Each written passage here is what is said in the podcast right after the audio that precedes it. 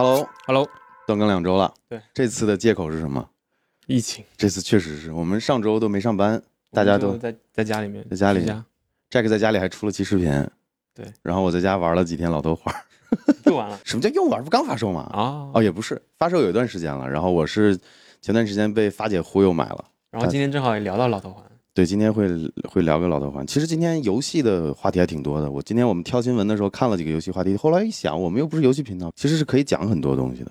但是先先请我们讲吧，反正，呃，深圳过去一周疫情挺严重的，而且这一周也只是听上面说好像也只是试运行，对，就下就是部分解封，部分解封。对你像我，我深圳有个区，我经常去剪头发的，结果你看，头发长了也去不了，因为那个区还没解封，是的。所以这疫情已经影响到我们了。希望下周一切顺利吧。然后顺便剪个头发是吧？对对对，确实好久没剪头发，头发太长。行，那我们就给大家过一下我们过去两周，两？周好多新闻，对我们两周新闻虽然很多，但我们挑了六七个，也不多。但是挺有价值的。对对对，呃，看一下我们准备了哪些新闻。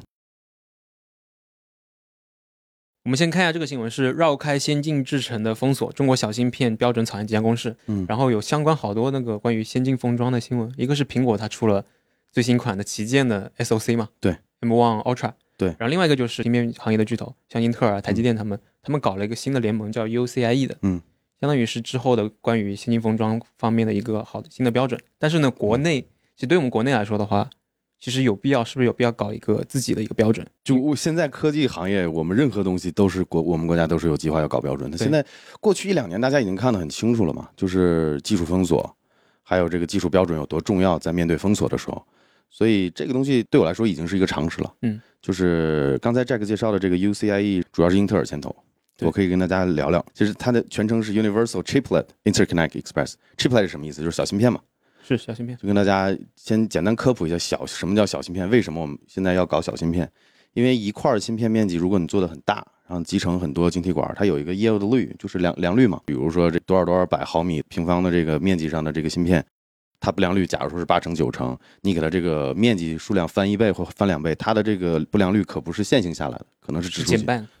那从制造上来说，还有成本控制上来说，肯定是不行的嘛，对吧？你不能就是有些厂家要性能特别好的芯片，你一味的给它增大面积、增加晶体管，那你这成本就是可能翻倍，可能是指数级的这种翻倍。而且还有另外一个问题，就是其实你一个芯片上面有些功能、有些模块，它是不需要用最先进的工艺去制造的。对对，所以结合来看，就是把最便宜以及最高效的这种制成也好，然后这种面积也好的这种芯片呢，我们就给它一块儿一块儿做做出来，然后通过一些方式给它们拼在一起。嗯，那这种方式大家简单可以理解就是小芯片的这种 MCM 嘛。这个具体用到的封装技术和标准，就是英特尔牵头做的这个 UCIe。但比较有意思的点，苹果它没有加入。不止苹果，你看这个图表你就知道了，就是英呃 NVIDIA 也不在，然后还有苹果也不在，对，然后还有国内的一帮厂商也不在，所以这个话题只能是说咱们浅显的聊，因为我们毕竟还是一档新闻节目。呃，简单来说呢，就是这个标准，英特尔占的比重大，是因为我猜我个人猜测啊，英特尔有一些私心，它这种封装方式特别适合自家，比如说服务器级别的这个 CPU 的这些业务，针对它的这个架构也好，它为什么牵头做这个标准呢？你说难听点，有点夹带私货的这个意思，嗯但是其实行业里面任何制定标准的玩家都这么搞，没办法。因为可能在英特尔在先进封装这领域可能还是比较领先的，所以是它有资格去制定一个标准。可以这么理解，但是你也可以理解为什么有些玩家不加入，从政治上面也有关系。就是像我们国家的这个厂商为什么不在，以及我们可能想加入，对方也不让我们加入。其实我看了这篇新闻里面有提到，就是新闻被采访者他就有去通过渠道去了解，说他们有一些关键技术是不开放给中国的，是的，虽然说它这个标准是开放的。所以这就很无奈了。而且这个变相来看也是好事儿。你看，就像之前那个谁呢，那位总统，对吧嗯？他就变相的刺激了我们很多我们的行业的发展，这是好事儿。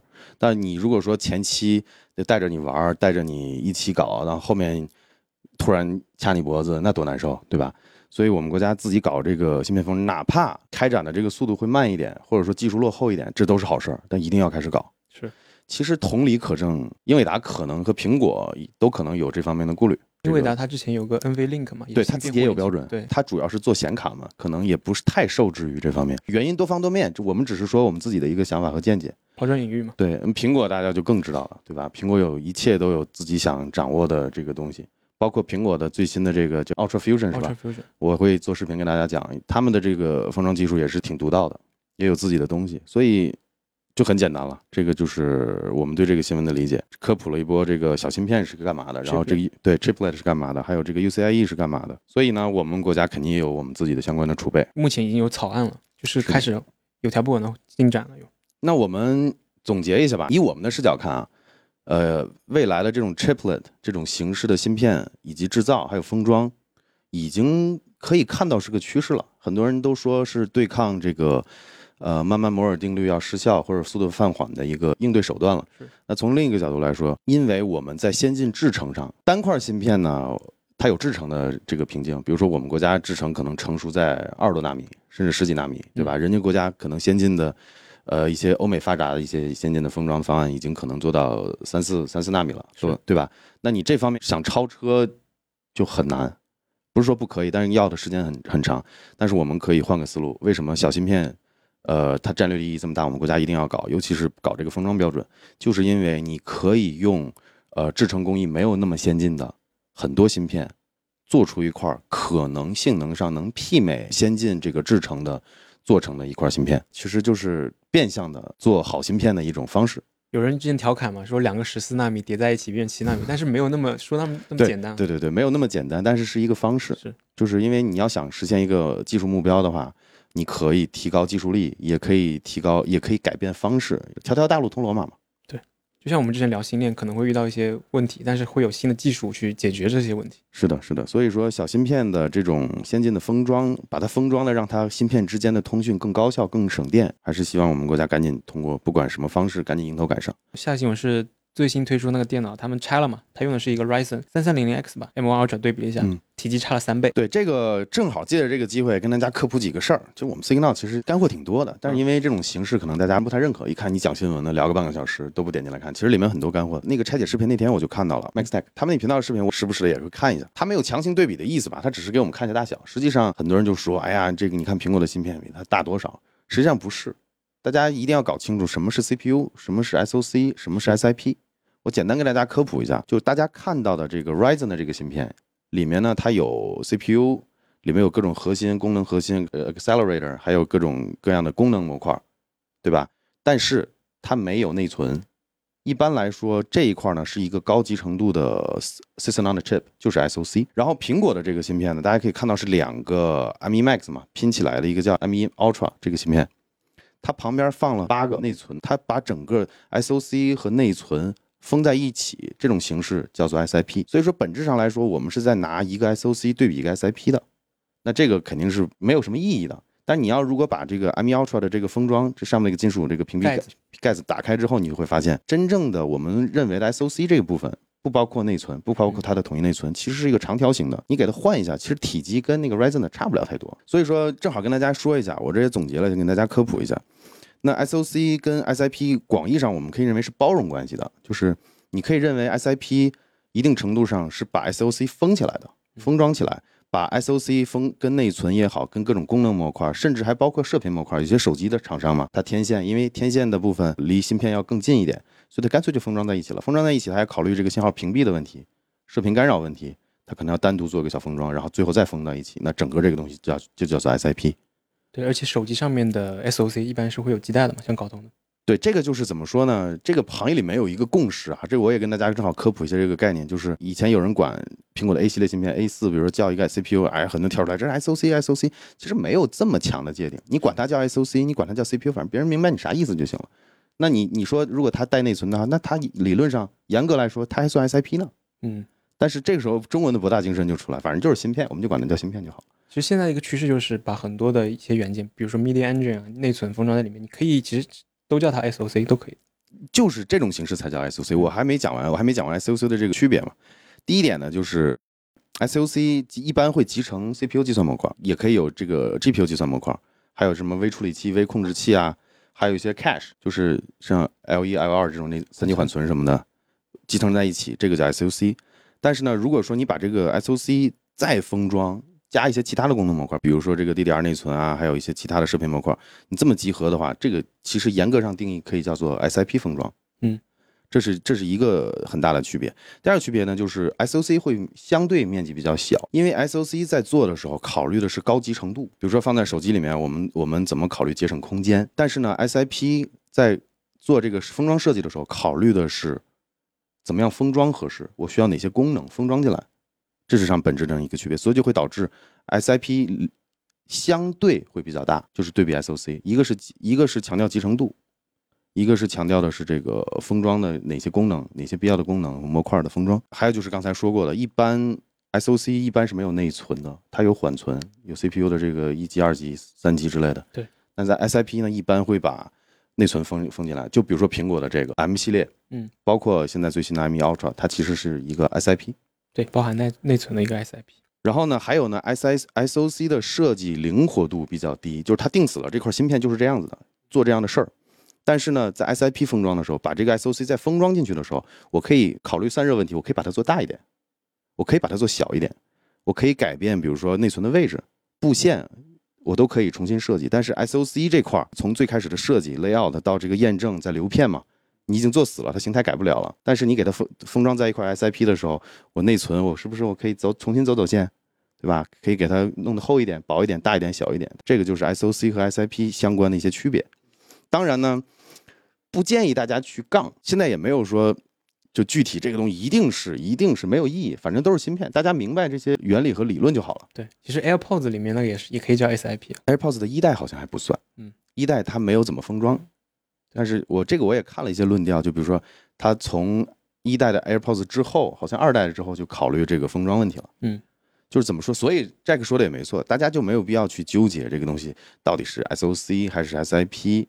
但是回到这个新闻的本身，这个对比是没有太大意义的，因为你不能拿一个 SOC 和 SIP 去直接这么对比，它之间可以形成一个包容关系，所以这个对比的意义不大。说实话，你说一个人家人家带是一个完整的系统，对吧？你都带了内存了，内存这么占地儿，嗯，对吧？然后你去看，然后这个芯片好大，你然后你对比人家 Ryzen，Ryzen 里面又没有内存，而且那个，如果你这样对比大小的面积的话，可能感觉就是面积小的发热会小一点，然后面积大的会发热大一点。但其实内存的发热相对于 CPU、GPU 会少很多吧？是的，所以你看 M1 Ultra 你就能看出来，它只有在中间这个细条的部分涂了硅脂，那我们就认为底下就是它 M1 Ultra 大概的形状了，嗯，你都不用拆盖子了。OK，这个聊的有点长，然后我们看一下这个新闻是艾尔登法环出货突破一千两百万，日本销售突破一百万。其实之前魂系游戏啊，在欧美应该是比较流行，在日本本土的话就还好。然后这这次游戏的销量应该是突破历史的。我看之前说《智狼》嘛，《智狼》在国内挺火的，但它销量好像在几个月或一年内也就几百万这个级别。就是魂类游戏啊，我聊聊我的想法。我虽然说老是标榜自己老玩家，但魂系列我真没碰过。嗯，然后也就是这个原因，也就是两周之前，我的一个朋友发姐就嘲讽我说我玩不，说我我肯定玩不了这游戏，反正各种刺激。那后来就被刺激就买了嘛，在 Steam 上已经干了快一百一百个小时了。有一个周末我基本没干别的，就是那天老朱跟那个买超也在那说，说看是 AK 最牛逼的一次播了十六个小时。但我聊聊我自己的感受吧，我觉得以前我会觉得这个魂类游戏太小众。就是包括跟朋友也说，哎，才不玩这种游戏。但玩了之后发现，确实游戏的制作啊，还有能整体素质来说是确实是不错的一个游戏。这个我有一说一，呃，作为玩家要公正。但是从另一个角度来说，老头环有点出圈了，他卖了一千多万份，嗯，但是其中有很多人会很不接受这个游戏的难度，包括我自己。就我已经玩到一个什么程度了，就是因为自己刚上手魂系列，然后觉得真的很难，然后就花大量的时间去练习、练习、练习。那在这个过程中是得到了一些快乐，但我后来我发现不能再这么干了。我举个例子啊，没有说谁好谁坏，同样是一个开放世界，然后也是一个评分很高的《塞尔达：旷野之息》，大家都知道，嗯这个游戏你玩的过程也会很开心。你不玩了，再捡起来，整个过程都会很开心。但是魂系列不一样，你是因为被打击，然后或者说受虐的这种半受虐的这种感觉，你去坚持玩这个游戏。几个月不碰之后，你的肌肉记忆啊，各方面就是应对不同的敌人的应对方式，你忘了之后，你还要重新上手，很痛苦。反正我现在是不想再捡起来了。所以说旷野之息它相当于是一种探索的乐趣，像一个新的场景、新的那个玩法。但是老头环是挑战的，挑战的乐趣挑战然后突破的乐趣。嗯，这次这么大的销量，恭喜恭喜英高和这个 From Software，这是肯定的。但是我觉得你它的这个难度真的不是针对所有玩家的。但是我不能不能否认吧，玩这游戏还是有还是还是挺开心的，实话实说。但是它太难了，难的我现在不想再捡起来了。我后来无耻到我开了作弊器，你知道吧？锁血锁血都死。比如说我玩到一百多级的时候，我的血是一千。嗯，我锁了，我开了作弊器锁了一千的血，但是你架不住一个小怪摸你一下费你一千一的血，你锁不住的，已经受苦到这种程度了，我决定看开了。别别再碰了，知道怎么回事就好。《艾尔登法环》这样的游戏，它代表的是魂类型的游戏嘛，出圈是是个挺让大家开心的事，因为不同的游戏的类型可能针对的游戏玩家的群体是不一样的。那我们作为游戏玩家，有一个更多的一个选择，以及以前没有碰过这种硬核的动作类游戏的玩家，能够接触到这个游戏，通过这一波出圈，对吧？这是好事儿。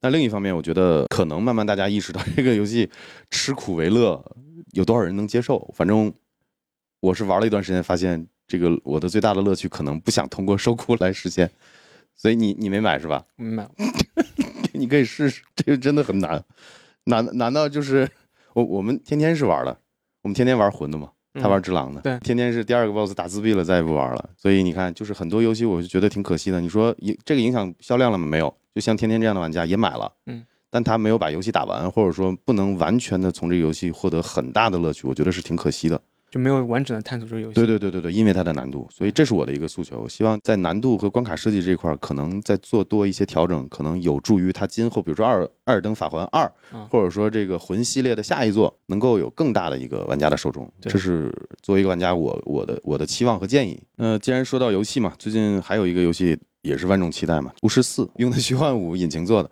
《巫师》这个游戏。聊到游戏很尴尬，你知道？我想跟你聊，但是你聊你聊不出啥东西，你知道吧？这个你又不玩，尝试尝试。那行，我就把你当那个当不不了解这个系列的。我是觉得大家很期待这个巫师巫师系列的新作，但是我不算系列老玩家，我是巫师二开始玩的，三我也一直就没通关。但是相对来说，了解的它这个宇宙啊，它这个设定啊，还有它的这个原著小说，我可能了解的还不算少。从我的角度来看，因为看他的宣传图也写了，他写着 New Saga Begins，新的系列故事。巫师三里面的一些剧情已经不是小说里的内容了。小说里面主角这个主角 Garrett 已经死了，但是巫师三这个游戏里面，为了给广大系列爱好者一个很很好的结局嘛，可以通过一个 DLC 的形式，对吧？让你有一个自己的屋子、自己的庄园，还可以跟爱人这个 Yennefer 继续生活在一起。但是小说里面是没有这部分内容的，所以巫师四。不管是不是叫巫师四啊，我倾向应该是个前传，或者说外传，或者是可能会有新的主角。所以它不是小说里面的内容。它三已经没有小说的内容了，但是你不能就如果说巫师的下一座，对吧？C D 片做的这下一座，有可能是前传，有可能是外传。前传巫师一二已经讲的差不多了。其实怎么说呢？就像《指环王》这个作品一样。它构建起了一个非常大的一个宇宙，对吧？从语言学，从不同的这种怪物的种族，什么 orc 啊、精灵啊、什么 dwarf 啊这些东西，它可以展开的东西有很多的。指环王类的游戏可能只是提出了整个宇宙里面的一小部分，对吧？它可以做的有很多。所以说我倾向认为这个新作应该会是个外传形式，也许会有不同的主角都有可能。系列老玩家就不要抱太大期待吧。我觉得 Gary 的故事可能没有什么太多可以写的了。除非以外传的形式或前传的形式，所以说它是今年还是明年？什么时候什么时候出？他宣布了？我不知道。你这种游戏今年也许 E 三能看到一个演演示。你想想，这种大作开发呢，都是以五年、十年为这个为为单位的。它刚公布，怎么可能今年就发售嘛？而且现在不比以前。你像以前，我的我的个人经历啊，像小的时候，我记得印象特别深，零三年、零四年的时候，而掌机上的游戏，每次可能有个 E 三会有个什么发布会啊。哎，等个半年一年可能就能买到了。嗯，现在的游戏大家我不知道，老玩家应该都有这个感受，开发的周期变长，游戏的复杂度也变长，也变得特别庞大。然后游戏整个的体积里面的这些资源、贴图、建模、人物、剧情、文本，都跟十年前、二十年前的游戏都是翻倍的。你像我上上周还体验了一下，我人生中的第一个游戏是那个《三国志英杰传》，三点八四兆，就是以前的游戏是这样的一个体积的。然后这个游戏你可能玩个几个小时都不一定玩得完，《三国志英杰传》也是很硬核的。那你看现在的游戏，几个 G 上 T 的也有，啊，模拟飞行，对，因为你再加上不同的 DLC、不同的这个什么扩展包、高清的贴图文件，所以现在的开发也会变得很慢。然后另外一方面受疫情的影响，对，疫情也是个很大的影响。总体来说，游戏越来越复杂，越来越越来越难以开发，然后再加上疫情影响，所以你今年想要等到。不管是巫师四还是这个 GTA 六，我觉得都不现实。你照着两年等吧，最起码。所以关于游戏，好像这这两周就是比较重磅的，就这两个嘛。嗯，我们看一下这个新闻，是那个智能家居协议啊，Matter 再次延期到二零二二年秋天。其实它最早公布的时候是二零一九年，然后它最早公布的时间是二零二零年就推出了，然后现在一直隔隔了两年。其实。很多人觉得可能是因为什么发展受阻，然后我看了一下这个新闻，其实他们的原因是因为很多的组织机构想要加入，然后他要去适配 SDK，想要去那个制定标准，所以说会花更长的时间，其实是一个好的信号。我记得好像以前我们 Signal 说过吧，对，它也延期延期，然后好像现在又延期。但是他给出了一个时间点，他说嗯 SDK 发布会定在今年的第二季度。我个人是挺期待的，因为各位家里有这个智能家居生态的，尤其是在 HomeKit 这一块，大家应该感触跟我一样统一吧。嗯，我觉得你看今天咱们开播之前，我跟你讲我们那个 n a d o Leaf 坏掉那个事情，是就是 HomeKit 现在设备太不稳定了，因为 HomeKit 这个标准是 WiFi 蓝牙嘛，对吧？这两个无线协议，说实话都不是为了 IoT 设备生的，都是临危受命，对吧？不管是蓝牙还是 WiFi。Zigbee 会好一些，但是现在目前行业里面认知最适合 IoT 设备的就是 Thread 协议。Matter 我给大家简单科普一下，Matter 是呃苹果牵头的一个智能家居的一个方案。Matter 里面包括了协议有 Thread，主要用 Thread，但是也会包括蓝牙、WiFi 什么的。它基于 IP 的，就是以太网啊、WiFi 都是基于 IP 都可以。呃，你说的这个是 Thread。嗯 Thread 是 Thread 是一个通讯协议，它是 IP 层的，也就是说，我们以后如果说有很多设备，其实现在我已经有有五六个 Thread 协议的设备了，也也不是很稳定，就是现在的标准还不是很统一。嗯你像坏掉那个就是 Thread，还有我这个一我这个我书桌后面的那个灯条也是 Nano Leaf 做的，也是 Thread 协议的。按理来说，Thread 有应该有很多优势的地方，比如说自治愈、自愈，比如设备多了，突然一个节点掉了，通讯不会受阻。Thread 这个协议在创建的时候就是给 IoT 用的，包括它种种优势，像刚才 Jack 说的，它的 IP 层，它不像现在 WiFi 和蓝牙还得，对吧？需可能还需要个 Hub，还需要一个需要个 IP，嗯，然后通讯还得这个数据包，可能这个数据帧可能还要排队，可能会丢，对吧？你像 Thread 就会理论上会稳定很多。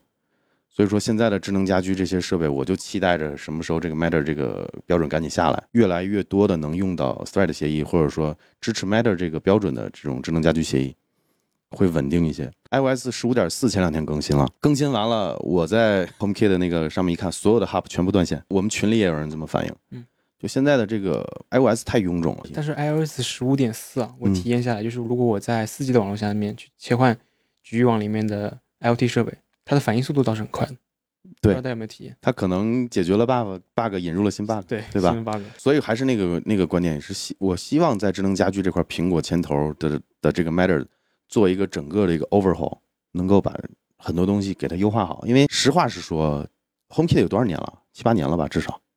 嗯应该有。对，但是同期你看，你看小米也做，然后呢，华为也做，还有很多厂商都做。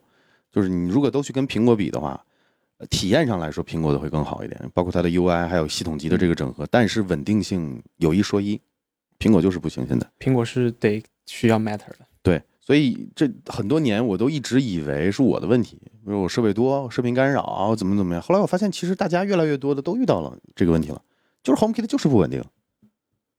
确实，所以就等嘛。我我是不希望 Matter 再跳票了，赶紧把标准定下来，呃，这相关的产品、第三方厂商做的这些产品兼容性再进一步提高一点，不要一个智能家居开个灯都开不开，有的时候为了开个灯，一手机一打开，哇，全部是红的，disconnect disconnect，什么 no response no response，真的很烦的。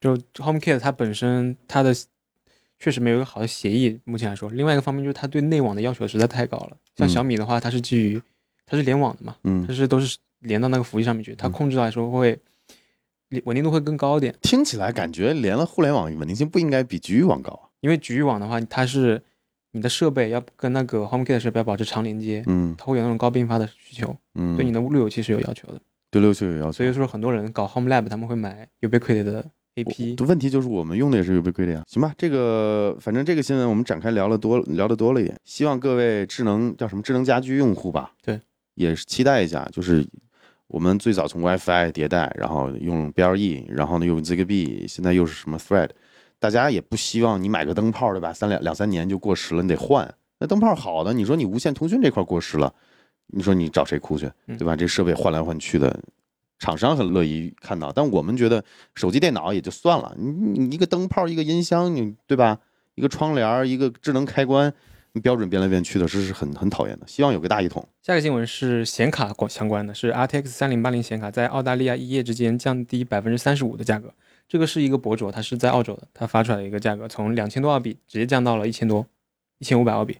然后降幅超过百分之三十五。其实最近国内也是降的比较多的。我们剪辑师天天前两天，对吧？他自己买了三零八零钛，然后他说是我我我我带货能力我带货，因为我给他洗脑了。我说现在这个价格挺好的，可以试了。他买了，其实他自己想买，嗯，拿我当借口。而且而且三零八零钛它的发售价是八千多，现在可以七千多就买到了，然后天天买了之后又退了，嗯因为他又分析降了，他分析说还会再掉价。因为天天买了第二天就降两百，嗯，然后天天觉得还会再降，反正我们不构成任何购买意见啊。是这个实话实说，别回来听我们的，觉得现在哎可以可以买了，买了之后又掉掉降价降了五百，你回来说我们，我们不做任何购买指导。你觉得这个显卡的价格还会再掉吗？我觉得会掉，但是不会掉太多，不会说哦，现在可能七千多掉到六千多这样夸张的程度，还会再掉个几百块钱？空间，会有嗯空间。还有空间。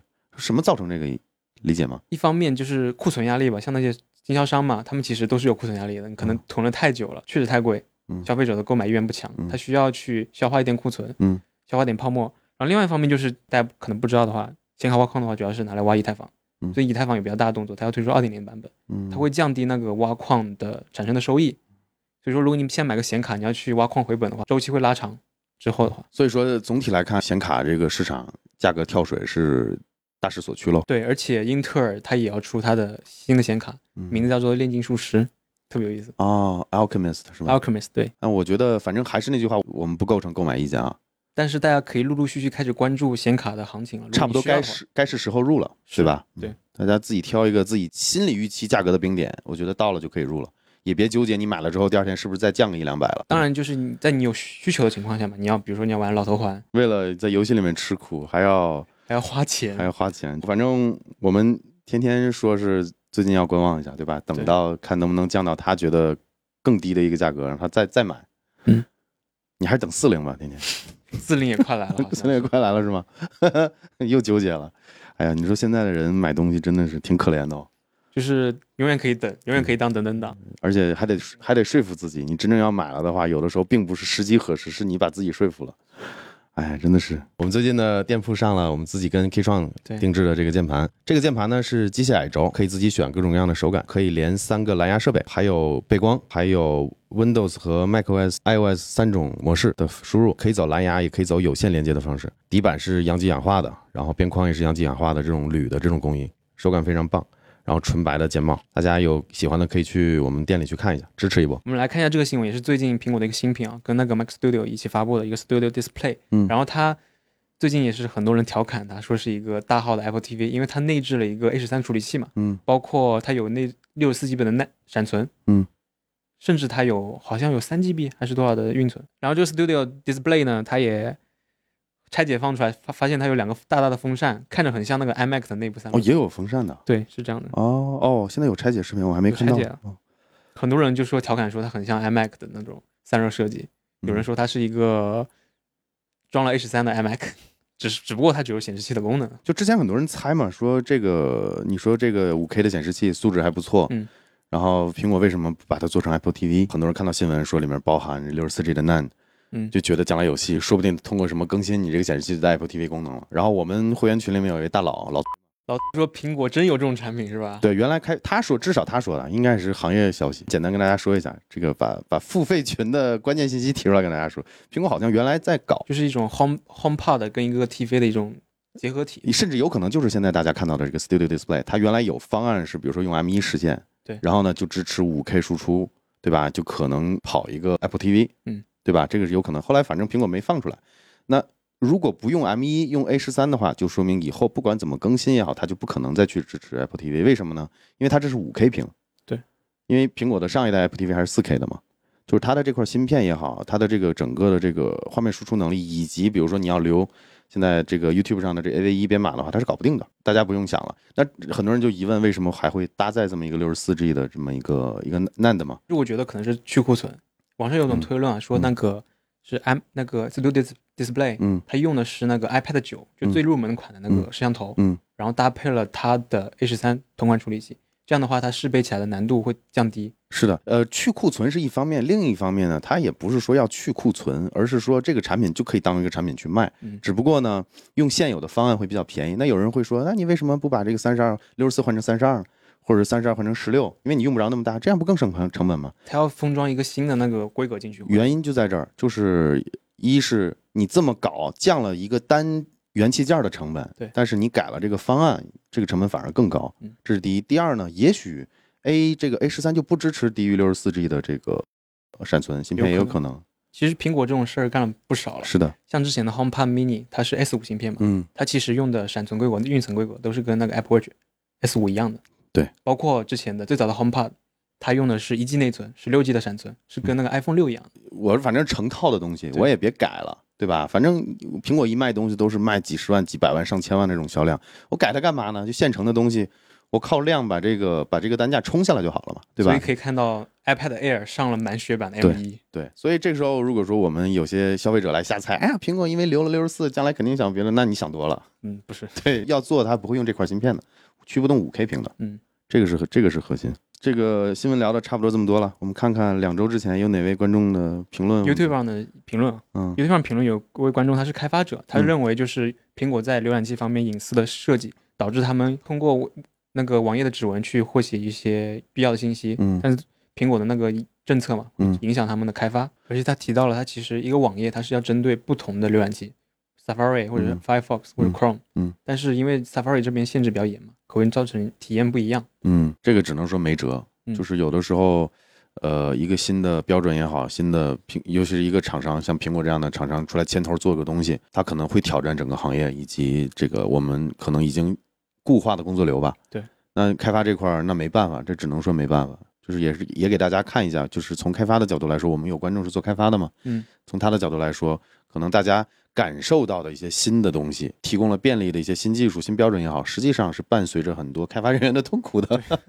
这给大家看看不为人知的一面，给这位我们的开发朋友发一下声。那没辙，你说能怎么办嘞？只能去克服。苹果擅长做的事儿就是这样，就是弄一个新的东西，然后让大家大家去克服它。嗯，行，那我们评论也说的差不多了，嗯，我们下期 signal 再见喽，拜拜。好，拜拜。然后它那个显示器它有拆解嘛，拆解发现它里面有两 干脆不读了，好虚有了。